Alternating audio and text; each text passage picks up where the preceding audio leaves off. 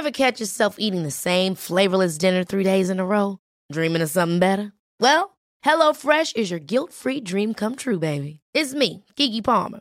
Let's wake up those taste buds with hot, juicy pecan-crusted chicken or garlic butter shrimp scampi. Mm. Hello Fresh. Stop dreaming of all the delicious possibilities and dig in at HelloFresh.com. Let's get this dinner party started. Hey, it's Ryan Reynolds, and I'm here with Keith, co star of my upcoming film, If, only in theaters, May 17th. Do you want to tell people the big news? All right, I'll do it. Sign up now and you'll get unlimited for $15 a month and six months of Paramount Plus Essential Plan on us. Mintmobile.com slash switch. Upfront payment of $45 equivalent to $15 per month. Unlimited over 40 gigabytes per month. Face lower speeds. Videos at 480p. Active Mint customers by 531.24 get six months of Paramount Plus Essential Plan. Auto renews after six months. Offer ends May 31st, 2024. Separate Paramount Plus registration required. Terms and conditions apply if rated PG. Hiring for your small business? If you're not looking for professionals on LinkedIn, you're looking in the wrong place. That's like looking for your car keys in a fish tank.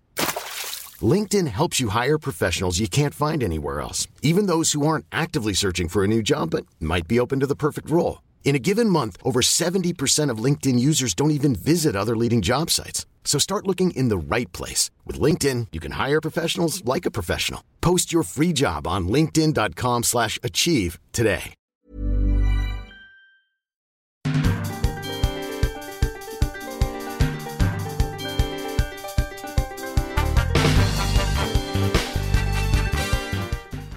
Alors bonjour euh, Driss Dali, Euh, on te rejoint, on te reçoit pardon aujourd'hui en fait euh, par rapport à tes activités sur internet, aux vidéos que tu fais. Donc je mettrai les liens vers ta chaîne YouTube et puis euh, par rapport au livre également que tu as écrit, c'est pareil, il y aura tous les liens en description. Et en fait, euh, tu es un spécialiste en, en géopolitique, en tout, en tout cas tu es quelqu'un en fait qui a été formé en géopolitique et qui a euh, des avis, me semble-t-il, très intéressants sur le sujet. Et puis tu es aussi un, un analyste en fait de ce qui se passe en France.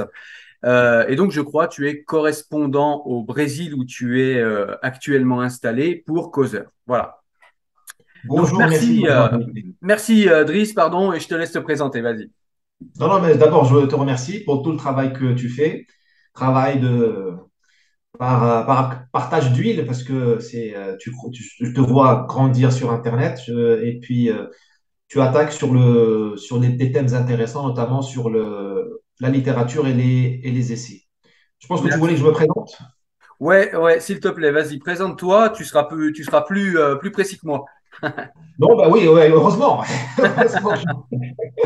Euh, d'ailleurs, l'autoconnaissance, se connaître soi-même, c'est la chose la plus difficile. hein. Parfois, euh, une femme, ta femme ou ton père ou, ou ton patron, parfois voit plus clair en toi que toi-même. hein. Moi, j'ai mis du temps d'ailleurs à, à- à- à m'en rendre compte et on peut commencer par ça. Moi, je suis un, j'ai toujours été très précoce, très doué sur les thèmes euh, de la littérature, de, disons, de la connaissance, pas de la littérature, c'est prétentieux, mais j'ai toujours été un bon élève, un- euh, j'ai j'ai été cadre supérieur très vite, j'ai eu des fonctions très, très intéressantes dans une boîte française de télécom, que je ne peux pas citer, mais euh, une belle multinationale française. Euh, mais j'étais toujours très pas si mûr d'un point de vue émotionnel, d'un point de vue, euh, euh, disons, de la vie de tous les jours. Et je me suis toujours cherché, en allant très, très profondément dans des choses comme la géopolitique, j'ai étudié un peu sur le tard, soit dans des universités ici au Brésil, soit en tant qu'autodidacte. Moi, à la base, j'ai fait une école de commerce en France, complétée par une école d'ingénieur. Euh, mais je me suis, voilà, je me suis toujours essayé d'explorer le plus de thèmes euh, liés à la connaissance, alors que mon problème majeur était lié à l'émotionnel, à la maturité émotionnelle.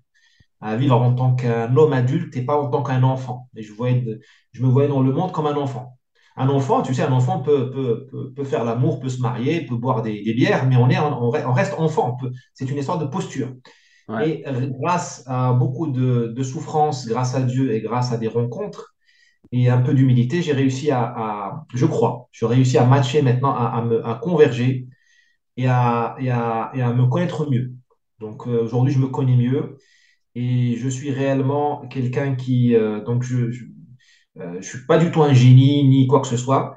J'ai juste euh, une, je crois que j'ai une mission, c'est-à-dire de dire que, qui est la suivante, c'est-à-dire qu'on peut être réellement cosmopolite. J'aime pas le terme citoyen du monde parce qu'il veut plus rien dire, mais cosmopolite, c'est-à-dire que se sentir à l'aise en Thaïlande, au Brésil, où je vis depuis 10 ans, à Paris, à Strasbourg ou à Londres, et en étant enraciné. D'accord. Voilà, c'est un peu le combat de ma vie. D'accord. Eh bien, merci euh, Driss pour cette présentation. Et donc, du coup, aujourd'hui, on va te, on te reçoit en fait pour parler de sujets un petit peu délicats dont on parle sur cette chaîne et dont toi aussi tu parles sur ta chaîne. On va parler euh, du clash des civilisations, cette fameuse thèse de Huntington, hein, où j'expliquerai rapidement euh, euh, ce qu'elle est pour ceux qui ne la connaissent pas. On va, on va voir si cette grille d'analyse est pour toi dans le contexte géopolitique actuel est bien toujours pertinent, pertinente, pardon. On va ensuite euh, se recentrer sur la politique intérieure en France et puis on va parler de la délinquance en France. Hein. On a eu quelques sujets cet été. On va essayer de parler un petit peu de l'islamisme et peut-être du terrorisme, on verra. Et puis on va parler également de laïcité et d'immigration en France afin de voir eh bien, ce que tu penses de tous ces sujets. Très bien. Alors Si, le sujet te, si les sujets te vont, eh bien on est parti pour la première question. Très bien. Allez. Alors, maintenant que le menu est posé, je voudrais te poser, donc, je te le disais, la première question, c'est que penses-tu en fait de la thèse de Huntington du choc des civilisations dans le contexte géopolitique actuel, que ce soit avec l'Ukraine ou les tensions entre les États-Unis et la Chine? Alors juste pour rappel, la thèse de Huntington, c'est euh, à l'effondrement en fait de l'URSS, de l'ex-URSS en fait, à l'effondrement de, de, de, de, ce grand bloc. Eh bien, on n'aura plus en fait un monde qui sera bipolaire entre les États-Unis, c'est-à-dire le monde libre hein, à l'époque, et puis euh, l'URSS, c'est-à-dire eh bien les, les soviets. Voilà. Et donc donc on va euh, chaque civilisation en fait va se recentrer sur elle-même et on va euh, on va venir dans un monde en fait multipolaire où chaque civilisation va désormais défendre ses intérêts et, c'est à peu près la thèse de Huntington donc il y aura comme ça un choc et un frottement entre civilisations. Je voulais savoir ce que tu penses de cette thèse, euh, Driss. Bien, c'est une thèse qui est valide, mais elle n'est pas suffisante. C'est le grand drame des, des relations internationales et des sciences humaines, c'est qu'il euh, y a plusieurs phénomènes en même temps. Et puis il y a le facteur chance ou malchance. C'est-à-dire que il suffit pas d'avoir raison, il suffit que la providence des choses, que les planètes s'alignent. Donc euh, il a raison, euh, il a raison Huntington, il a eu raison de, pointer quelque chose qui est très évident. Enfin, c'est que les, civilisations sont en concurrence. C'est déjà la base. Elles sont en concurrence euh, au sein de l'Europe entre blancs caucasiens ou elles sont en concurrence entre, au sein de l'Asie entre l'Inde et les Chinois. Il faut voir les tensions qu'il y a entre l'Inde et la Chine. Et là, il n'y a pas d'islam, il n'y a pas de. C'est juste. Euh, donc là il, là, il a raison. Il a aussi raison de dire euh, qu'il y a deux types de guerres. Il y a des guerres dans les civilisations. Tu prends les musulmans chiites, sunnites. Il y a des guerres entre civilisations la thèse qu'il développe dans les années 90, après la chute de l'Union soviétique, comme tu le soulignes, c'est de dire que lui, il voit plutôt une recrudescence des, des, guerres entre civilisations. C'est ça. Euh, il pose des civilisations qu'il voit venir dans le monde asiatique, comme tu dis, dans l'Europe de l'Est et, ailleurs. Et euh, là, là où c'est pas suffisant comme, comme, analyse, si tu veux, c'est que euh, notre civilisation est en train de se diluer. C'est ça le problème, c'est que euh, selon Huntington, il y, a, il, y a, une sorte de FIFA World Cup des civilisations, c'est-à-dire qu'elles sont en concurrence. Ouais. Comme le foot, ça peut, un match de foot peut dégénérer ou, pas. Il y, a, un match de foot aujourd'hui entre les Chinois et les Indiens, par exemple, les Chinois et nous, les, disons les Européens, ou entre l'islam, dont je fais partie, le, monde islamique, et, et l'Europe de l'Ouest, l'Occident. Il y a un match de foot. Euh, soit ce match de foot se termine bien, c'est-à-dire qu'on se, voilà, on est en concurrence, on, l'un copie l'autre. C'est-à-dire qu'on peut aussi apprendre de vous et vous apprenez. Nous, on a beaucoup appris de vous. Hein. Moi, je suis avec une, chemise, je ne suis pas avec une djellaba, hein, alors que dans ma culture, j'aurais dû venir avec une djellaba et un, et un, et, un Donc, nous, on porte, on porte la... vous aussi, vous apprendrez de nous, vous, on, s'influence. Ça, c'est le match. Mais ça peut mal se terminer avec des, des des hooligans, et ça donne la guerre, c'est le terrorisme aussi. La guerre entre les Chinois et les Indiens qui est possible dans l'Himalaya, ils se tapent dessus euh, presque, enfin très, très souvent. Le problème, c'est que euh, nous, on arrive au match sans équipe, nous l'Occident. Euh, on est en train de diluer notre civilisation. On est en train de la, rendre impuissante par notre délire, tous les délires que nous avons. On peut, en parler. Mais, je comprends pas pourquoi on, souvent ceux qui attaquent Huntington le font très avec beaucoup de mauvaise foi, alors que finalement la colonisation, ce sera mon dernier mot, est une histoire de, clash de civilisation. Qu'est-ce a été la colonisation française ou espagnole ou, même arabe ou japonaise ou... C'est une civilisation qui se croit supérieure, qui va aller dominer les autres, leur casser la gueule, essayer de leur faire un peu de bien, parce qu'on fait quand même un peu de bien. les musulmans, nous, les musulmans, quand on a envahi l'Afrique noire, on a, on, fait du bien, en guillemets, en islamisant, on leur a apporté la bonne parole. Vous, quand vous êtes parti en Afrique noire, vous avez apporté des vaccins et vous avez interdit l'esclavage. Donc, il y a quand même du bien qui est fait. Mais même s'il y a du bien qui est fait, ça se termine toujours très mal. Que les civilisations disent non. Et, je ne comprends pas qu'on fasse ce procès à Huntington alors que je pense que le seul procès qu'on puisse lui faire, c'est qu'il y a le facteur chance, parce qu'il n'y a rien de. Ce n'est pas une équation, la, vie, ce n'est pas une équation mathématique. Et le deuxième point, c'est que nous, on arrive au. L'Occident arrive euh, dans cette bataille des civilisations presque à poil. Ouais. Ouais, effectivement, je, suis assez d'accord. Et du coup, euh, tu nous dis, euh, tu, as beaucoup insisté sur le fait que effectivement, l'Occident arrive en fait avec rien du tout, c'est-à-dire que sa civilisation est extrêmement affaiblie, faible, et en fait, qu'est-ce qui, euh, qu'est-ce qui pour toi en fait est faible? Est-ce que euh, on parle du point de vue militaire? Est-ce qu'on parle du point de vue politique? Ou est-ce qu'on parle du point de vue économique? Ou peut-être euh, de tous ces points de vue-là en même temps? Malheureusement, c'est de tous ces points de vue-là en même temps parce que finalement, la crise est généralisée et c'est une crise vraiment de, de, de, l'individu. C'est-à-dire que tu prends le militaire. On n'a jamais eu autant de drones et de missiles et de César et de je ne sais quel satellite et de tout ça. C'est vrai qu'on a une, on a une avance extraordinaire. Mais on ne gagne plus la guerre depuis, depuis 30 ans. Les Américains, depuis le Vietnam, n'ont pas gagné la guerre.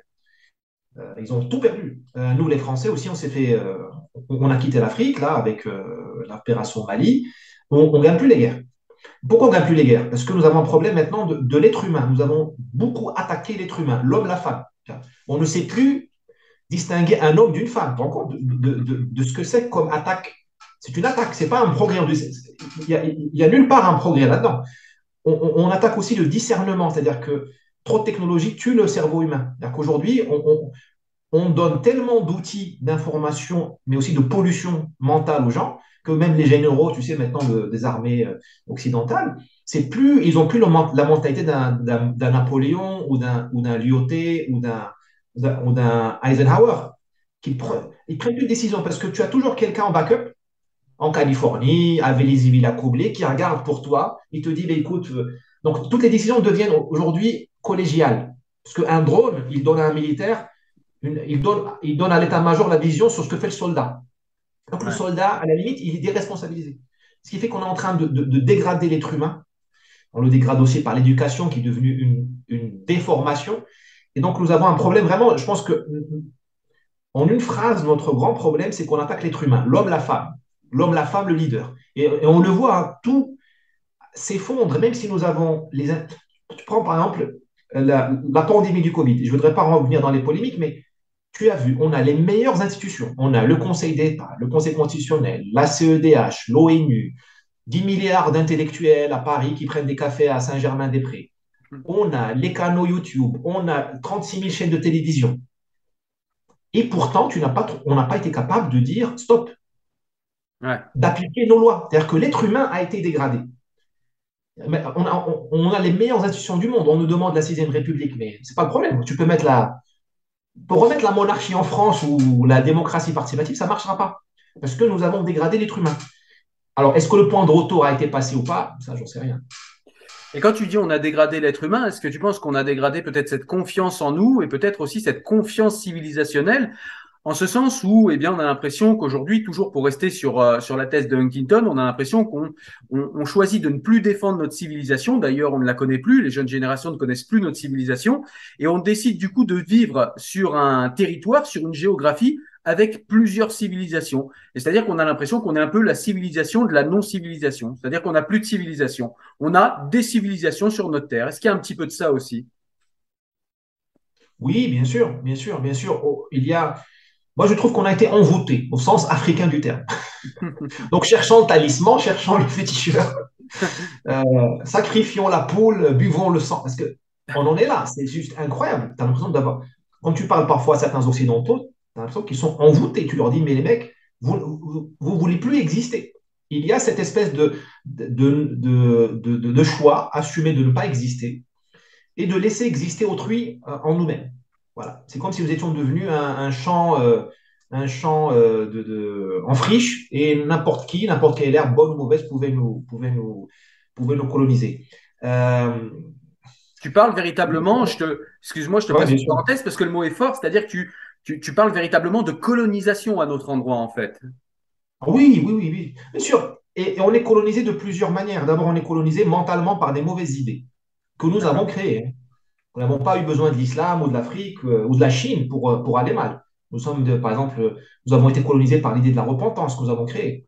Nous avons été colonisés par l'idée que l'Église était mauvaise, alors que l'Église catholique, elle a fait beaucoup de mal, elle a fait beaucoup de bien. Combien de lépreux ont été soignés par les, religieuses? Parce que la lèpre, personne ne voulait les toucher, les lépreux. Qui, allait, qui est allé les chercher, ces lépreux-là, les soigner? Les fous. Euh, combien de, de, de, Qui a sauvé les Indiens des Amériques de, des esclavagistes? C'est les jésuites, les missions. Donc, nous, nous on s'est colonisé par des idées, le woke, l'antiracisme, la haine de soi, la haine de l'homme, la haine de la haine du père, euh, l'anarchisme, tout ça, nous l'avons créé. Et puis nous sommes colonisés maintenant par des civilisations euh, qui font leur boulot. Une civilisation, elle est comme un, elle est comme un. Il faut penser à une espèce de, de mauvaise rencontre la nuit euh, dans une ruelle mal famée. Tu, elles calculent, enfin, elles calculent leur chance. Et dès qu'elles voient qu'il y a une brèche, elles attaquent. Il ne faut pas en vouloir à l'islam de coloniser l'Europe, parce que c'est nous qui avons ouvert les portes et qui disons colonisez-nous. Et demain, ce sera le bouddhisme. Hmm. Enfin, dès que euh, euh, nous sommes réellement colonisés, et le pire, c'est qu'on ne rend pas service aux gens qui nous colonisent. Parce que l'islam en Europe, par exemple, il, fait banco sur le, euh, d'un point de vue économique. C'est-à-dire que l'islam a toujours été une civilisation de la pénurie. Au moins depuis 500 ans, depuis que nous avons quitté l'Andalousie, il y avait de l'eau, il y avait des citronniers. On vit mal. On est dans une de la misère. Au Pakistan, il faut voir la, misère qui est au Pakistan, en Égypte. Là, quand on est arrivé en Égypte, en, Europe, avec l'immigration de masse depuis les années 70, nous avons trouvé les PIB les plus élevés au monde. Donc c'est une chance inouïe. Euh, nulle part les musulmans vivent aussi dignement qu'à à Bruxelles ou, à, ou, à, aux religions parisiennes, malgré les problèmes. Hein. Parce que vaut mieux être musulman à Paris, à Sarcelles, qu'à Casablanca. Hein. Ça, c'est évident. Vaut mieux aller dans un hôpital, dans un CHU euh, à Cochin à Paris, que dans le meilleur la meilleure clinique privée au Maroc. Il hein. faut voir le truc.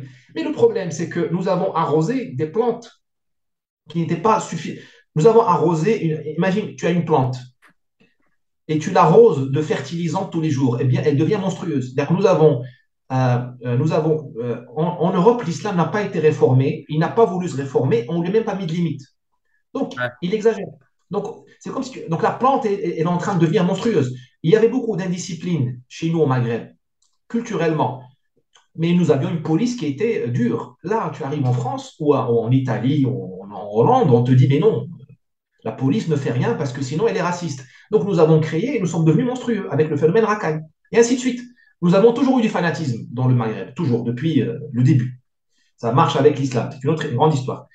Mais euh, chez nous, nous avions des moyens de gérer le fanatisme. Parce que nous avions des, des confréries religieuses, nous avions les marabouts, nous avions l'émir des croyants au Maroc, avions on arrivait à gérer ça difficilement. Là, il n'y a aucune limite qui est posée. On dit voilà, tu vas sur Internet et puis euh, il y a un préfet qui, ne parle pas l'arabe, qui n'est pas obligé de parler l'arabe d'ailleurs, mais bon, qui ne comprend rien au phénomène religieux et qui comment et on lui dit bah, tu règles le problème. Il ne règle pas.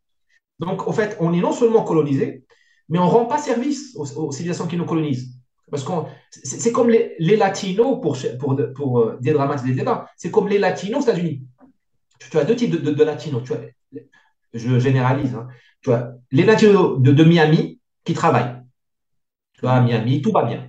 D'ailleurs, ils votent Trump, c'est par hasard. Et tu as les latinos de, de, Los Angeles qui sont perdus, qui sont dans les gangs, les, les MS-13, les Latin Crips, je sais pas quoi. Et, et, et, pourquoi? Parce que tu as euh, la culture latine, la culture sud-américaine. Elle est porteuse de violence. Pour plein de raisons, on ne va pas revenir dessus. Elle est très violente. Elle est magnifique, mais elle est aussi très violente. Aux États-Unis, tu donnes des armes à tout le monde. Tu leur dis, euh, premier amendement, deuxième amendement, je te donne des armes. et je te donne de la cocaïne. Ben, les gens, ils font des conneries. Donc, euh, donc, ces civilisations-là, elles dégénèrent. À Miami, elles ne dégénèrent pas, mais ailleurs, elles dégénèrent.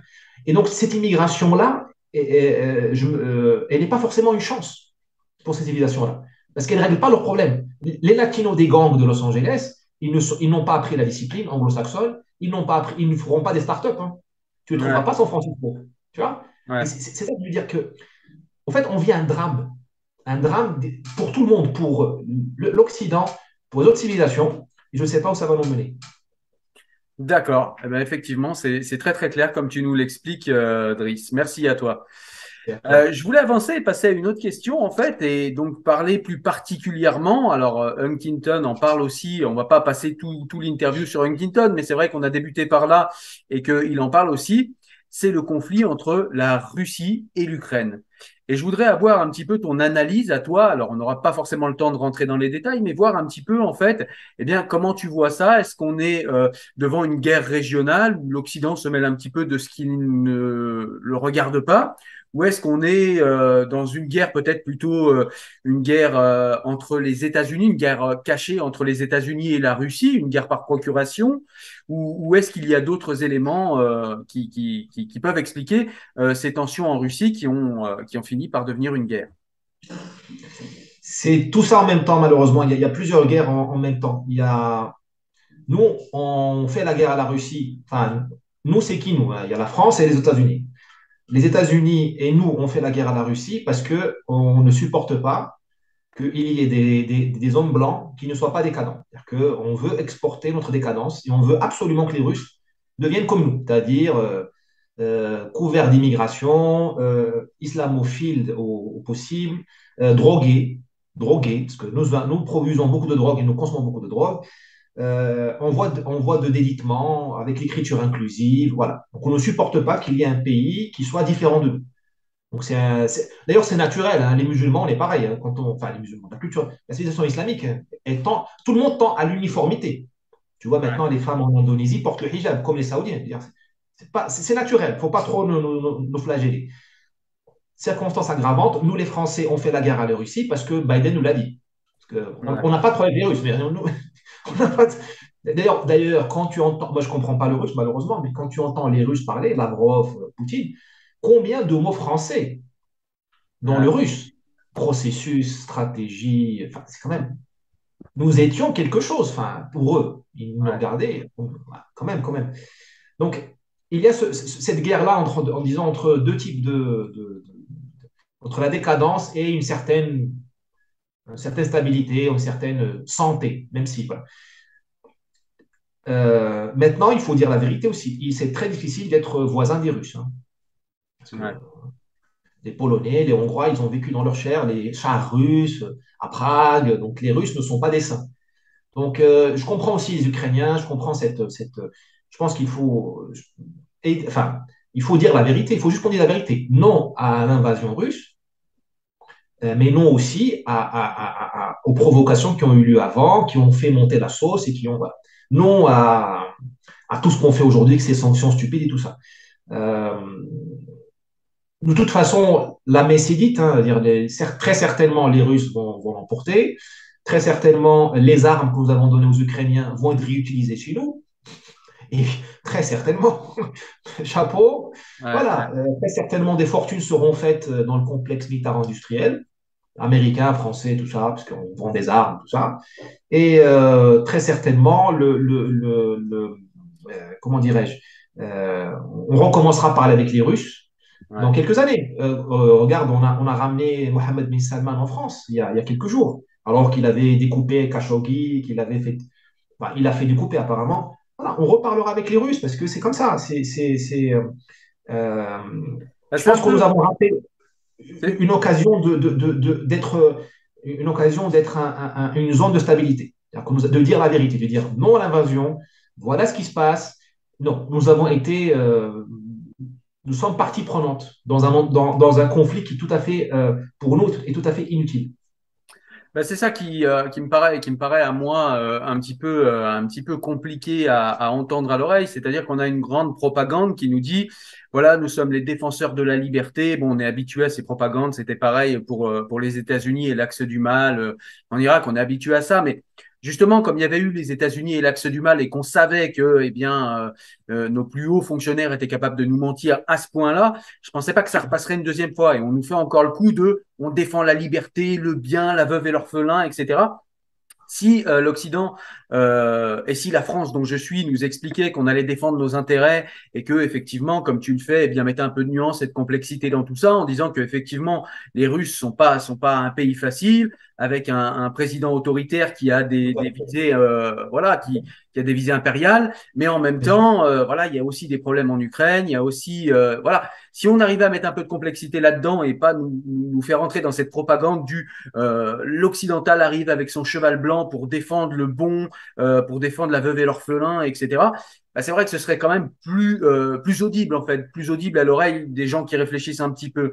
Et c'est vrai que là, on a un petit peu l'impression qu'on nous prend pour des idiots, et en plus, ça, ça, ça, coupe toute nuance possible dans les débats. On le voit entre les gens qui, qui soutiennent Zelensky et les gens qui soutiennent Poutine, il y a quasiment plus de, de, de discussion possible, en fait. Hein. Euh, non, et puis, et puis, euh, et puis, nous ne sommes ni russes, ni américains, ni ukrainiens, nous sommes français. C'est ce qui est incroyable, c'est que les gens, ils sont devenus comme des, comme des Linux, tu sais. Aujourd'hui, ils roulent avec euh, Linux, demain Android. Enfin, non, on est français. Il faut qu'on se calme. On a, on a des intérêts, on a des amis, on, a, on peut avoir des, des, des, des, des, des mouvements, des états d'âme, des, des, indignations, mais on est français, on n'est pas américain. Et M. Macron me donne l'impression d'être euh, un gouverneur du Connecticut ou du Massachusetts. Non, il est, il est, il est président de la France. Et, et, et, euh, c'est vrai qu'on est, on, on est et puis, est-ce qu'on vaut mieux que ce qui m'énerve le plus? Et c'est ce qui est très grave, c'est que nous, on se croit toujours supérieur aux autres. On ne vaut pas mieux que les Russes. On vaut pas mieux. En, Libye, nous avons, nous, dire M. Sarkozy, M. Juppé, M. BHL, M. Mme Clinton, M. Obama, l'armée française a attaqué la Libye en dehors de la légalité internationale, il y a dix ans. C'est pour ça que les Russes se prennent permettre aujourd'hui, parce que on a voté, on a fait voter une résolution des Nations Unies pour dire qu'il ne faut pas que Benghazi soit bombardé. Et les Russes ont signé. Le grand méchant Poutine dit oui, je signe. Et nous, on a outrepassé cette, euh, euh, résolution des Nations Unies pour tuer Kadhafi par nos mercenaires sur place, avec la surveillance de nos drones et de nos avions et de nos mirages et de nos, hein, et nos rafales. Et là, là, on ne se dit pas, nous aussi, nous sommes des pirates. Nous avons notre ami Erdogan aujourd'hui, à l'instant T où je vous parle, au moment où Poutine attaque les Ukrainiens, euh, Erdogan conquiert la, la, Syrie. Il il avance tous les jours. Et non, il n'y a pas un chat chez nous pour dire attendez, euh, c'est pas normal. Euh, voilà, donc il faut aussi qu'on nettoie devant notre. On, se sent supérieur. Et cette supériorité, elle est vraiment le, c'est un mauvais symptôme parce que le type, le vrai génie, le vrai génie est un type modeste parce qu'il sait combien c'est difficile d'apprendre, de lire. De, le joueur de jiu-jitsu, le vrai type, il est modeste. C'est pas, c'est pas une racaille. C'est pas, c'est pas, c'est pas un énervé. Nous, on est, on est ni modeste, on est devenu énervé. Ça veut dire qu'on est vraiment vide. Et ça, c'est très grave parce que quand tu es vide, bah, le premier qui te donne un coup de canif, ça explose. Et, on est là, c'est très grave, je trouve. Donc oui, c'est marrant parce que ce que tu me ce que tu me dis, Idriss, en fait, ça me fait penser encore une fois à Huntington et euh, au moment où dans son livre il explique que eh bien l'Occident souhaiterait en fait imposer sa culture, souhaiterait imposer ses normes et surtout euh, sa morale partout dans le monde. Et ce qui est assez impressionnant, déjà en 96, euh, Huntington le note, c'est que eh bien l'Occident en fait a envie de s'imposer partout, d'imposer sa morale et sa culture et sa civilisation de partout, sauf sur son propre sol. Donc c'est assez déstabilisant. Alors je voulais passer à une question qui est euh, qui est connexe, c'est savoir un petit peu comment tu euh, comment tu analyses toi en fait les tensions entre euh, Taïwan et les États-Unis, entre la Chine pardon et les États-Unis à cause de Taïwan plutôt. Euh, et, est-ce que pour toi, on est encore euh, comme, euh, comme dans l'Ukraine, comme dans l'Ukraine et la Russie, c'est-à-dire sur un conflit à plusieurs niveaux, ou est-ce qu'on est dans cette espèce de concurrence qu'on voit depuis quelques années, peut-être même quelques décennies, au niveau commercial entre la Chine et les États-Unis Comment tu comment tu analyses ça, toi? On est vraiment dans du, on est dans quelque chose de de très spécial et très inquiétant. Alors déjà, je vais commencer par une boutade c'est d'abord une victoire du féminisme. parce que Nancy Pelosi, la patronne du Parlement américain, Chambre des députés, a- est en train de réussir certainement de, de nous amener au bord de la Troisième Guerre mondiale. Donc, Ouais. une femme aujourd'hui peut faire autant de mal qu'un homme. Je pense que nous sommes vraiment à égalité. Donc là, chapeau au féminisme. Bon, euh, trêve de, de- de plaisanterie. C'est un conflit aussi à plusieurs niveaux. Euh, j'ai l'impression que les Américains sont en train de, de, de, de- de rameuter la, la, la foule. Il faut penser à, un- à une rixe dans la rue. Tu as toujours un type le- qui, fait le, qui est le leader et qui, compte ses, amis en, amont de la rixe. Et euh, là, Madame Pelosi est partie à Taïwan. Les, Chinois ont réagi comme ils ont réagi avec des exercices militaires. Ils ont montré le- ils ont fait peur à tout le monde, aux, Japonais, parce que personne n'aime les Chinois dans la région, les Japonais, ni les Coréens, ni les Malaisiens, ni les Philippins, et pour des bonnes raisons, ni même les Vietnamiens, qui sont des, cousins des Chinois. Donc finalement, les Américains ont peut-être cherché à solidifier le- le- leur rang, parce que euh, sont en, chute de leadership, ils sont en- dans un processus, enfin, ils, ils vont pas très bien. Et donc, c'est un meilleur moyen qu'ils ont trouvé de, voilà, de, de, de, de- mettre tout le monde euh, derrière eux par la peur. Bon. C'est un peu ce qui se passe aussi avec l'Ukraine. hein. C'est la même chose à peu près. Ils, ont mis, euh, ils nous ont mis tous au garde à vous. Et, et d'ailleurs, ils nous vendent même leur, leur- leur gaz qui est deux fois plus cher apparemment que le gaz qu'on avait avec les, avec les Russes. Et deux fois, deux fois plus écolo, entre parenthèses. Bien sûr, bien sûr, bien sûr, bien sûr. Si ça vient de la côte ouest américaine, c'est que c'est bien. Voilà. Ah, c'est vrai, tu as raison, tu as raison. Maintenant, euh, entre l'Ukraine et, la, et, la, et, la, et, le Taïwan, il y a quand même deux, une grande différence, c'est que euh, il y a une grande différence, c'est que le, l'Ukraine, est- enfin, l'Ukraine a été toujours le, le, le berceau de la Russie. C'est comme si on disait, on va, est-ce qu'un, qu'on va prélever le cœur est-ce que le corps va continuer à vivre? Évidemment que si tu prélèves l'Ukraine du monde russe, ça va mal se passer. C'est, c'est vraiment une symbiose. C'est pour ça que c'est très compliqué. Euh, c'est pour ça que je ne vois pas vraiment de. Je pense que les Russes ont un argument fort. L'Ukraine fait partie de leur, de leur psyché, de leur, de leur âme. C'est le cœur battant, ou un des cœurs battants du monde slave. Là, euh, Taïwan, c'est une périphérie de la Chine, comme l'était le Japon avant, hein, avant que le, le Japon était une périphérie de, la Chine il y a très longtemps c'était le, réservoir de, de, de racailles de la Chine, des samouraïs. C'était le réservoir de la violence de la Chine. Et ils ont, grâce à, leur génie, bifurqué, sont devenus une grande civilisation. Mais à l'é- à l'é- à l'époque, c'était un réservoir, c'était le, le GIGN, si tu veux, de la Chine, qui a envoyé ces bandits japonais casser la gueule aux Mongols et aux autres barbares qui attaquaient la Chine, qui n'a jamais été une puissance vraiment de grands guerriers, me semble-t-il, mais je ne suis pas un sinologue. Là, Taïwan, c'est une périphérie de la Chine qui a toujours appartenu à la Chine. Elle existe, on connaît l'histoire, c'est la guerre civile chinoise. Donc, comme Hong Kong, à un moment donné, les Chinois vont récupérer, euh, vont faire cette, euh, fusion. Euh, voilà, donc je, pense que là, c'est difficile pour nous de dire aux Chinois, vous n'êtes pas chez vous à, à Taïwan. Ça ne veut pas dire qu'ils doivent envahir Taïwan, mais c'est, disons que c'est, c'est, un, comment dirais-je, c'est plus, euh, c'est un cas qui est plus, euh, qui est plus, euh, plus euh, Ever catch yourself eating the same flavorless dinner three days in a row? Dreaming of something better? Well, Hello Fresh is your guilt free dream come true, baby. It's me, Kiki Palmer. Let's wake up those taste buds with hot, juicy pecan crusted chicken or garlic butter shrimp scampi. Mm. Hello Fresh. Stop dreaming of all the delicious possibilities and dig in at HelloFresh.com. Let's get this dinner party started. Hey, it's Ryan Reynolds, and I'm here with Keith, co star of my upcoming film, If, only in theaters, May 17th. Do you want to tell people the big news? All right, I'll do it. Sign up now and you'll get unlimited for $15 a month and six months of Paramount Plus Essential Plan on us. Mintmobile.com slash switch. Upfront payment of $45 equivalent to $15 per month. Unlimited over 40 gigabytes per month. Face lower speeds. Videos at 480p. Active Mint customers by 531.24 get six months of Paramount Plus Essential Plan. Auto renews after six months. Offer ends May 31st, 2024. Separate Paramount Plus registration required. Terms and conditions apply if rated PG. Um, peut-être plus, à la limite plus facile à régler parce qu'on peut avoir une confédération entre Chinois et Taïwan, et, alors qu'avec l'Ukraine, c'est plus, euh, euh, il y a une vraie symbiose, me semble-t-il. Ouais. Et du coup, euh, Est-ce que tu penses que c'est un conflit uniquement, comme tu le disais, c'est-à-dire contextuel, c'est-à-dire les États-Unis essayent de, resserrer les rangs derrière eux, ils font ce que Huntington appellerait un État phare, c'est-à-dire que les États-Unis sont un petit peu la puissance, la nation puissance en fait de, de l'Occident actuellement, hein. Et, donc ils resserrent les rangs derrière eux, comme tu l'expliquais très justement. Et donc du coup, est-ce que tu penses que euh, il y a quand même cet aspect commercial des supraconducteurs à Taïwan? Est-ce que les, États-Unis sont encore en train de défendre leurs intérêts commerciaux en nous faisant croire qu'ils partent au nom du bien comme ils l'ont fait en Irak à l'époque? Est-ce qu'on est, là-dedans? Parce que en fait, on, se pose la question, c'est-à-dire qu'on se dit par exemple quand euh, quand la Chine a envahi le Tibet, il n'y a pas eu de problème, personne n'a rien dit. Euh, quand l'Arabie Saoudite, euh, je veux dire, tape très fort sur le Yémen, il n'y a pas de problème, il n'y a personne qui dit rien. On, fait ça avec des armes françaises et il n'y a aucun problème. du coup, qu'est-ce qui se passe là maintenant pour que ça coince en fait? Ben, Disons que, les Chinois, ce n'est pas les Saoudiens. Et euh, voilà, ce n'est pas les Saoudiens, c'est même pas les Turcs, c'est beaucoup plus fort. C'est vraiment le challenger des, États-Unis.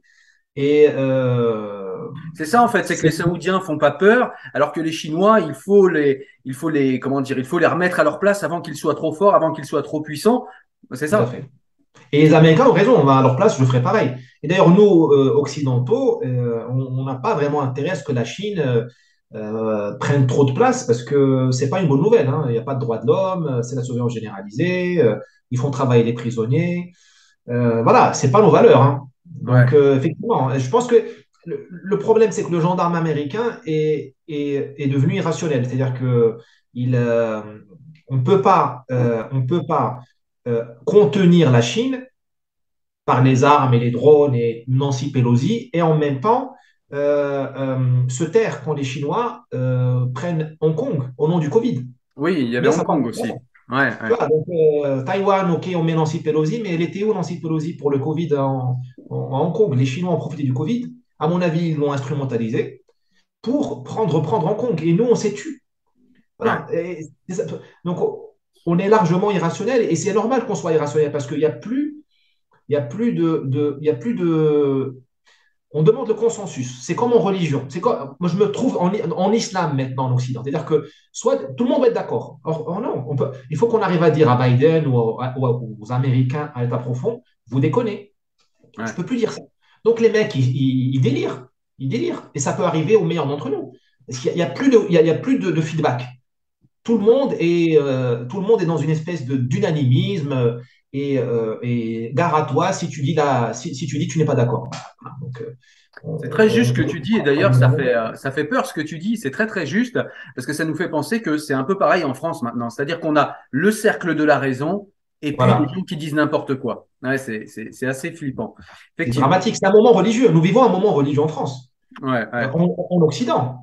Sauf que les prêtres aujourd'hui, euh, ils sont euh, de la communauté LGBT, j'ai rien contre, hein, où ils sont écolos.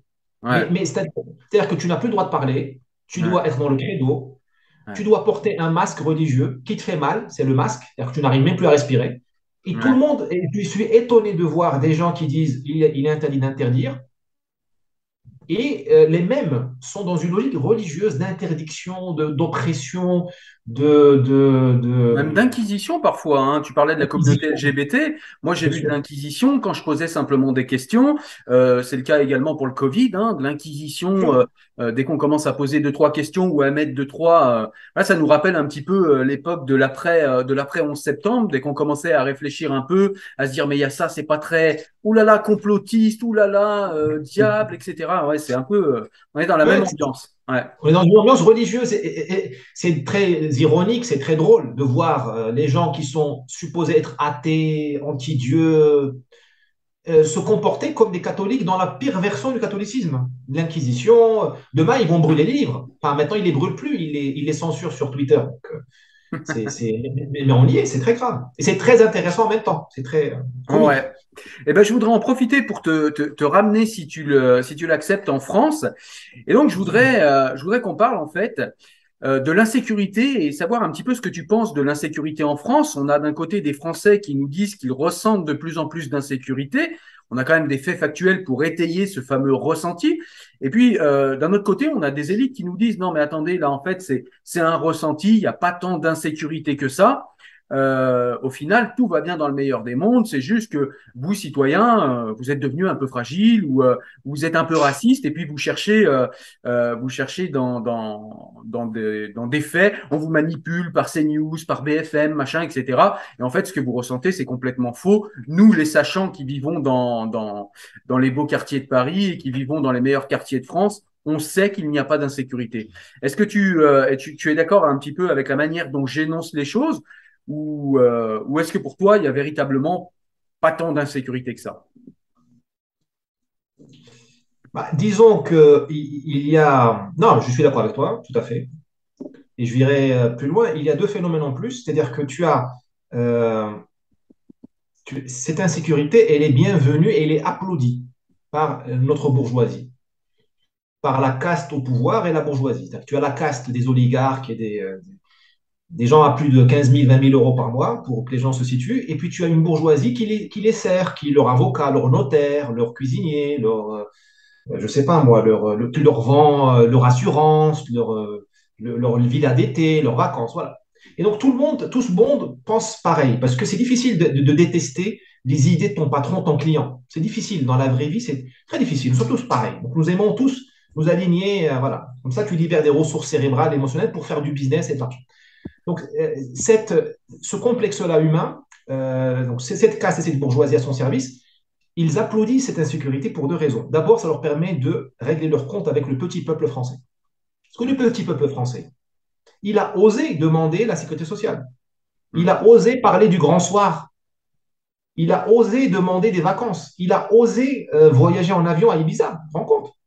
Il a osé euh, consommer du bon vin. Il a osé demander des HLM euh, dans des bonnes conditions. Il a osé demander de la culture. Il a osé envoyer ses enfants à Polytechnique. Tu te rends compte? Donc ça, euh, ouais, il a osé demander la hausse du SMIC. Il a osé s'opposer à l'Europe en 2005. Donc ce peuple-là, eh on, lui envoie le voyou, de préférence étranger, pour le ramener dans le droit chemin, pour lui dire, tu n'es, je m'excuse de dire ça comme ça, tu n'es qu'une merde. Parce que, que quel message du voyou? C'est un message politique il dit au petit peuple français, ferme ta gueule, casse-toi. Donc il, y a le nettoyage ethnique, on sort le peuple français de ces quartiers, on le renvoie vers les périphéries périurbaines, on envoie 30 minutes, 40 minutes son lieu de travail. Et, euh, c'est une humiliation de ce peuple-là. Et la deuxième chose, pourquoi cette insécurité elle est, bienvenue, ça nous permet, pas par hasard, de ressembler à l'oncle Sam. Hmm. Regarde les films américains des années 80. Tu, tu, regardes un film comme Le bûcher des vanités où tu le lis. J'essaie de lire en anglais, j'ai pas réussi, c'est trop. Bon, euh, j'ai pas réussi. Je trouve c'est trop, trop, trop détaillé. Mais, mais que dit ce, c'est quoi le bûcher des vanités? C'est un type qui travaille dans Wall Street, il prend une autoroute urbaine à New York, périph à Paris, il se trompe de sortie. Il tombe dans un, dans un quartier euh, de la diversité. Les Américains avaient de l'avance sur nous il y a 40 ans, ils étaient déjà à la diversité. Communautaire. Et il, euh, je ne sais pas ce qui se passe exactement, il, finit par tuer quelqu'un. Quelqu'un issu de, la diversité. Et sa vie s'arrête. On lui tombe dessus, le bûcher des vanités, il, est lynché publiquement par euh, Wall Street et ses amis.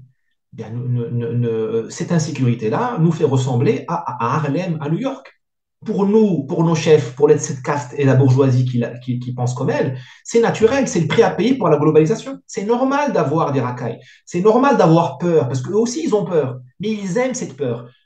Il n'y a plus de d'îlots de sécurité en France. Même à Meudon, même dans le 6e arrondissement, tu as des problèmes. Sauf que pour ces gens-là, c'est le prix à payer. Comme ça, on ressemble à Rihanna, on ressemble au, Kardashian, on vit comme Joe Biden, on ressemble à Obama, ces gens-là, ils acceptent tout ça. Et donc, pour eux, tout ce qui nous américanise, tout ce qui nous américanise euh, est bon.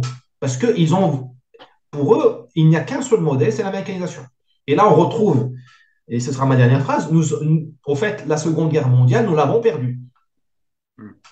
J'en veux un peu à De Gaulle qui nous a fait croire que nous avions gagné, à Leclerc. Enfin, j'en veux. C'est rhétorique. On l'a perdu. Parce que nous, payons le prix depuis 45. Nous sommes américanisés.